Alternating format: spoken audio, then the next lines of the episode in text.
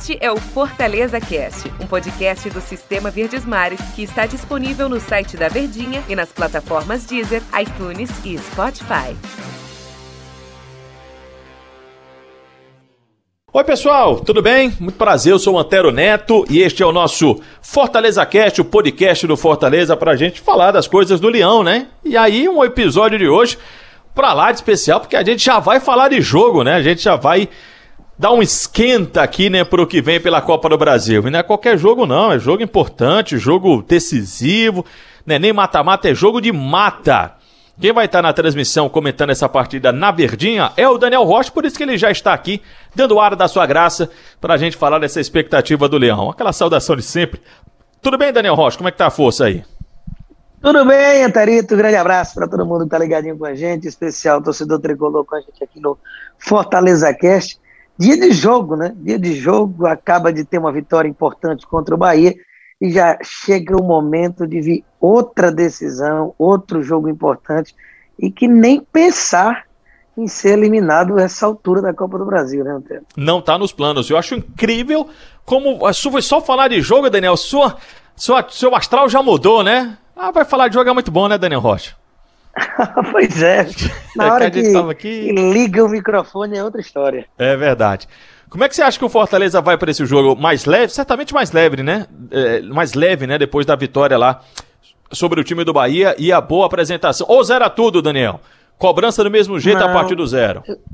A cobrança é do mesmo jeito, mas é, para o Fortaleza, internamente, não zera, não. É muito importante você vir motivado e sabendo que acabou de construir uma. talvez um novo começo um recomeço de temporada que vinha de pressão, que vinha o torcedor cobrando, querendo a cabeça do treinador, aquela coisa toda. Até que eu acredito que de forma praticamente unânime, o torcedor descontente com o trabalho que vinha sendo executado pelo Fortaleza, por mais que os resultados estivessem vindo, liderando o grupo em Copa do Nordeste, mas estava devendo. E aí, quando você tem a primeira semana para treinar, você encara um dos principais adversários da competição, que foi o Bahia no sábado, e conquista uma vitória que convence, você vence sendo superior, fazendo com que o Bahia ameaçasse muito pouco e mostrando algumas caras em uma base de time que a gente não conseguia ver até então, o torcedor ele vai mais leve para essa partida. Mas ao mesmo tempo, como eu já abri o podcast falando, é um jogo decisivo em uma competição que pelo menos mais duas fases adiante é, o torcedor quer ir que a diretoria quer ir, e o planejamento do, do clube, eu tenho certeza que também está incluso isso. Ser eliminado numa segunda fase de Copa do Brasil para um time da terceira divisão, com todo respeito ao Ipiranga, não está nos planos, por isso a atenção ela é lá em cima. Não, não está nos planos realmente ser eliminado nessa segunda fase de jeito nenhum, né, do time do Fortaleza. O torcedor ficou bem animado, nós ficamos bem animados com a atuação você acha que vai ser um jogo diferente? Você acha que o Fortaleza vai encontrar mais dificuldades? Não pelo Fortaleza, eu falo pelo adversário. A forma de jogar do time do Ipiranga pode complicar a vida do Fortaleza no jogo, Daniel? Olha, o time quando joga retraído, quando o pensamento ele é mais defensivo, de se fechar ali a casinha e acabar tentando jogar por uma bola, isso dificulta qualquer time do mundo, cara. Você assiste a Premier League, vê o time do Guardiola que tá voando lá, o City, quando um time adversário se enfia lá atrás, dá trabalho. Então, naturalmente, é diferente de você enfrentar um time que vai mais de peito aberto, que ao mesmo tempo que vai lhe ameaçar mais, vai dar mais espaços defensivamente para você aproveitar esses espaços e acabar convertendo, pelo menos em várias oportunidades de gol. Só que isso não pode ser utilizado como um problema. Sinceramente, eu prefiro encarar um time que vai ter pouquíssimas oportunidades de me fazer gol do que é, uma equipe mais forte que, ao mesmo tempo que vai me dar espaços atrás, vai me complicar a vida, defensivamente falando.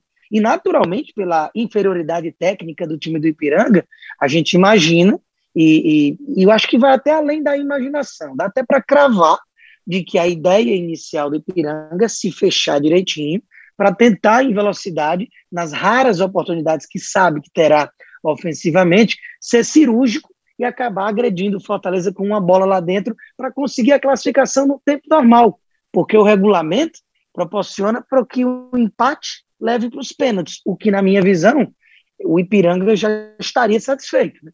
A gente está falando de um time bem inferior tecnicamente, de que a Copa do Brasil certamente não está nem nas prioridades de temporada e sim subir de divisão no brasileiro, mas de qualquer forma sabe de que é um time enjoado e que pode sim aprontar na Arena Castelão. Então eu acredito Bom. que o desenho do jogo deve ser esse, mas o uhum. Fortaleza tem que fazer isso é como um aliado e não algo que possa trazer problema. É, o, o time do Fortaleza, ele. Acho até o Enderson. A, a gente tem uma, uma, uma, expectativa de uma manutenção de elenco, né? De, de base que jogou contra a equipe do Bahia. Mas pela proximidade, Daniel, acho bem provável de ter alguma mexida, até mesmo no time titular do time do Fortaleza para essa partida contra o Ipiranga. O importante mesmo é ter a percepção de, de estilo de jogo, né? De como que o Fortaleza vai jogar. Porque se, se você mudar as peças e mudar o estilo de jogo, mudar a sua estrutura de jogo, aí é difícil você ter o entrosamento necessário. Porque o jogo sábado e outro já na terça, não sei se vai ter tempo suficiente para recuperação. E lembrando que no sábado, né, o Fortaleza, na Copa do Nordeste, ele vai só definir a sua classificação, porque a, a sua colocação, porque classificação ele já está garantido, né? Exatamente. Eu acredito que esse pensamento aí do Enderson, ele vai mais para a última rodada da Copa do Nordeste, no, no quesito preservar é, jogadores do que para agora. Agora é uma decisão, da mesma forma que a gente falava do jogo contra o Caxias, de que ia ser a primeira final, digamos assim, do Enderson na temporada, só que a diferença é que era com menos jogos ainda, menos rodagem, e apesar de ter a vantagem do empate, tinha a questão do desgaste da viagem lá para o Estádio Centenário, para o sul do país. Agora você acaba de jogar em casa, permanece em casa, está confortável na Copa do Nordeste para que você possa rodar mais peças, colocar quem está jogando menos naturalmente passa menos confiança, porque um resultado negativo não traz grandes transtornos, do que acabar preservando nesse jogo que é único contra o Ipiranga de logo mais à noite. Então, ao meu ver, sinceramente, eu estou esperando a manutenção da equipe, principalmente pela boa resposta que foi dada no jogo contra o Bahia. Talvez ali na lateral direita, Tinga que já voltou de lesão, entrou no segundo tempo, já pode ser titular, ou até mesmo o Pikachu, que veio para ser um ponta, mas já foi utilizado como lateral, é, ali naquela primeira linha defensiva. É, pode ter ali uma mudança, mas, por exemplo, não imagino a, a dupla de volantes não sendo o Matheus Jussa e o Ederson. Quinteiro vai estar tá ali na zaga.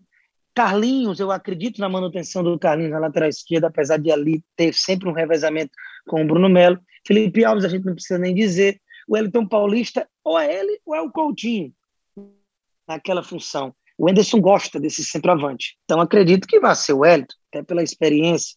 E ali o David, que é um daqueles pilares que vem jogando muito e considero intocável no time, deve formar dupla de ataque ao lado do Robson é, ali o trio de ataque, melhor dizendo, ao lado do Robson, com a meia ficando por conta do Matheus Vargas, que visivelmente o Henderson quer o Matheus Vargas naquele setor. Já vinha colocando no lugar do Luiz Henrique e agora com assistência, jogando bem nesse jogo contra o Bahia. Não imagino que ele, inclusive, esteja precisando se preservar fisicamente, visto que não tem uma minutagem muito alta. Então, sinceramente, me surpreenderia muito algo que fugisse dessa base de escalação que eu acabei de destrinchar aqui.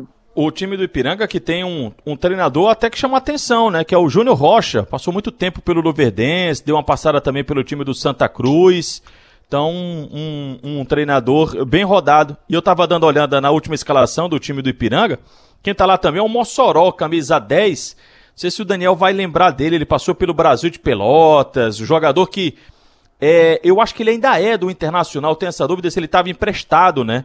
Passou muito tempo pelo Juventude, foi adquirido pelo Internacional, acabou sendo emprestado. Que, pelo nome, evidentemente, é da cidade de Mossoró. Vitor Hugo da Silva Nunes. É... Não é o Márcio Mossoró, que esse aí já.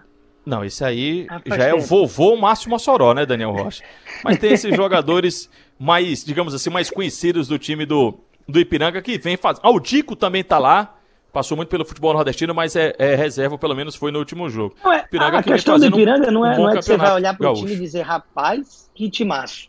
É, é exatamente aquilo que a gente alertava para o confronto contra o Caxias. E que realmente, apesar do Fortaleza jogar pelo, pelo empate naquela circunstância, foi uma vitória mais dura. A gente viu que o Fortaleza sofreu. E o Ipiranga ele está à frente do Caxias, no Campeonato Gaúcho, ele está uma divisão acima no futebol brasileiro, ele também tem uma continuidade de base que por muito pouco, né, na última rodada, acabou não subindo de divisão no ano passado. É, foi aquela rodada louca de, de última rodada, de que cada gol que saía num jogo que era disputado de forma simultânea mudava quem estava subindo. E o Ipiranga acabou permanecendo na Série C. Então é um timezinho enjoado e não tem, não tem bom, né, para a gente falar assim, de cravar nada. É precisar da, da de estar tá ligado lá em cima, assim como teve contra o Bahia. Após o jogo, Daniel Rocha vai estar aqui conversando ao lado do Denis Medeiros. Tomara que de uma boa atuação mais uma vez e a classificação do Fortaleza para próxima rodada, a próxima fase da Copa do Brasil. Por hoje aqui no nosso podcast é só. Muito obrigado, Daniel Rocha. Um grande abraço, até todo mundo está ligadinho. Pós-jogo, escute a gente de novo que a gente vai estar falando do que aconteceu. Tchau, tchau, pessoal. Até a próxima. Este é o Fortaleza Cast, um podcast do Sistema Verdes Mares que está disponível no site da Verdinha e nas plataformas Deezer, iTunes e Spotify.